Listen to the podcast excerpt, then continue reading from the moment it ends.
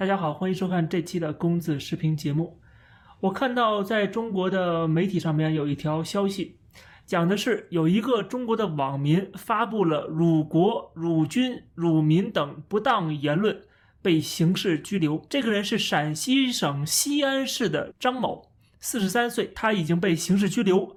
这条消息被发布在中国的各大媒体上边，可以说中国的言论自由，中国的舆论环境。在不断的恶化，已经到了这个地步，就是说，任何人说一句话，在网上写一段话，他有可能都是辱国、辱军、辱民的不当言论。而所谓的侮辱了国家、侮辱了解放军、侮辱了人民，这个在中国的法律里边并没有，你在法律条款里面找不到相关的文字。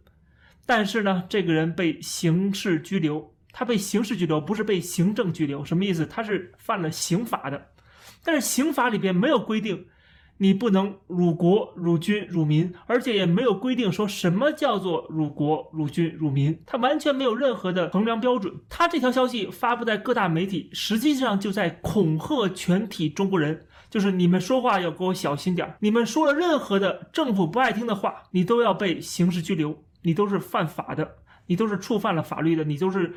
罪，你都是触犯法律，你都是犯罪嫌疑人。在这条新闻底下有很多人的评论啊，大部分都是五毛小粉红，支持政府去抓人。但是也有人会问说，到底这个衡量标准是什么？到底他什么话属于辱国、辱军、辱民的，对吧？你有没有一个判断标准？或者说这个张某到底说了什么，他就是不当言论了？这个新闻里并没有说出来，这是最可怕的地方。他不告诉你这个人到底说了什么，所以你就不知道他到底说什么了。你就知道他被抓了，然后知道他被扣上了一个不当言论的罪名，但是你又不知道他这不当言论是什么。所以我们当然可以说中国是没有言论自由的。你在网上发表自己的言论，或者通过媒体发表自己的言论，或者写公众号的文章，你不知道哪句话你就触犯了法律了。这就是让所有人都生活在恐惧当中。其实它就是起到一个震慑的作用，让人们不敢去说话，不敢去发表个人的言论、个人的意见。所有人都只能是人云亦云，所有人都必须跟党走、听党话。而中国政府很明显，他知道中国没有言论自由，但是他不肯承认，就是说他还是想挂羊头卖狗肉，一边限制言论自由，一边却说中国有言论自由。比如说，外交部发言人华春莹就直接说了。说中国有十四亿人，每个人都有在网上发表自己想法和感受的权利，但是这个想法跟感受很可能就是不当言论，而人们不知道什么叫做不当言论。还有就是外交部在中国，任何人不可能因言获罪，这也是赤裸裸的谎言，或者说可以被无数的案例打脸。这个张宝难道不就是因言获罪吗？因为他说了话，因为他发表了一些言论。导致他被刑事拘留了，而且中国的媒体就直接打了中国外交部的脸。比如我们看到河南省的公安厅，他的这个消息就是说，有一些人虚构事实、传播虚假信息，被处以不等的行政拘留，说他们因言获罪。看到没有？这是中国的公安机关，他们认为因言获罪是一个正面的词汇。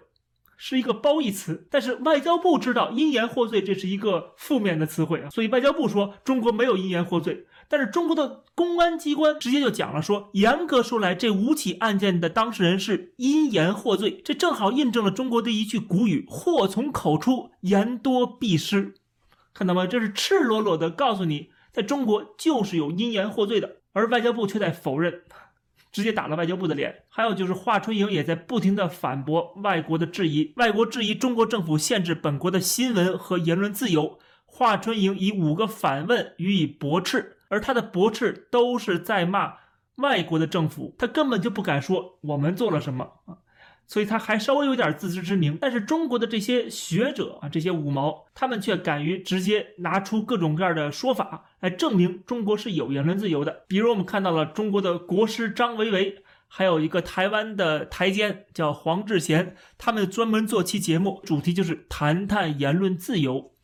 我们看张维维怎么说的，他说，任何一个国家的言论自由都有自己的特点，都有自己的度。比如说，英国不允许歌颂希特勒。日本不允许批评天皇，泰国不允许开国王玩笑，法国不允许说科西嘉独立，美国不允许播放本拉登讲话，维基解密网站出一个，美国就封一个，出十个封十个，出一百个封一百个，看到没有？就是这么一段错误百出的言论，居然啊出自一个所谓的。国师之口啊，这个国师还专门给中央政治局去讲课，中共中央这些领导来听他的课，可想而知，中央的领导他们获取的是什么样的信息，他们的水平又达到一个什么样的程度，可以想象的，对吧？这位国师张维维讲的这个话。为什么错误百出呢？我先不说这个所谓的什么美国不允许播放本拉登讲话，这简直是可笑之极啊！大家去看看 YouTube 上多少个本拉登的讲话，还有各种西方媒体对他的采访。先不说他这些硬伤，就是他没有讲到最根本的问题。确实，每个国家有自己的度，但这个度是怎么来衡量的？是要通过法律框架下啊，是由国会。通过这样的一个立法，而国会的这些议员们是由人民选出来的，也就是说，每个国家它对言论自由确实有自己的一个度，但是基本上他们都是要保障言论自由的。它这个度一般都是特殊情况，比如说不能宣扬暴力啊，这种东西是由国会经过立法来确定的，有这个度，有这个限制的。所以说，即使有这些度，它也叫做有言论自由。而中国呢，它根本就没有这个度。而就算他有这个度啊，所谓的辱华、辱国、什么辱军、辱民啊，就算有这个度，这个东西也是模糊不清的，而且他也没有经过人们的授权，这是政府或者是这个党国一拍脑门决定的。比如说当年毛泽东见日本政客，日本人就道歉嘛，说我们侵略了贵国，毛泽东就回答说你们不用道歉啊，这个要感谢皇军，这可是毛泽东的话。请问这种话算不算辱国、辱军、辱民呢？对不对？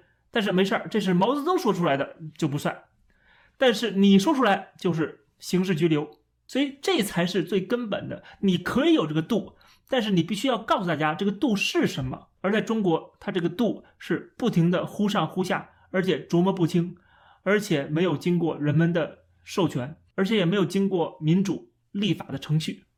这才是最根本的问题，所以我们可以说中国没有言论自由。我们在过去啊，比如说江泽民时代、胡锦涛时代，那个时候我们大概能够把握一下这个度是在哪儿啊。我们做媒体的，特别是专业做媒体的，大家都有这根弦儿啊，知道红线在哪儿，或者知道这个审查的逻辑是什么。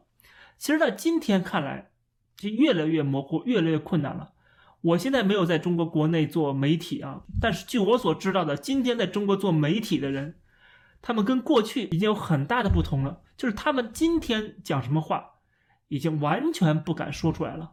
过去敢说的话，今天不敢说；过去能够出版的书，今天变成了禁书。在前几月，当时我只准备买几本书的，这些书是国内出版的，我就上淘宝去搜，好不容易搜到了。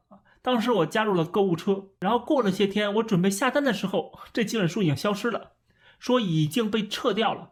而并不是因为它没货了被撤掉的啊！如果没货的话，这是另外一种方式来告诉你就撤掉了。它是直接这几本书是下架了。其实这几本书能在中国的淘宝出现，其实就已经让我很惊讶了。因为这本书里边讲的理论，这跟中国共产党官方对这个历史的解读和这个定义啊是有冲突的。所以看到这几本书觉得很惊讶，能够在淘宝找到啊，确实是之前出版的。现在怎么样呢？没过一两年，这几本书不仅不能出版了。甚至连买都买不到了，这就是它随时在变化！这个言论自由在不停的越来越紧，越来越紧，这就是今天习近平集权的一个结果。而我们却看到中国的外交部、中国的官方的媒体还宣传机构还在不停的讲说，中国有言论自由。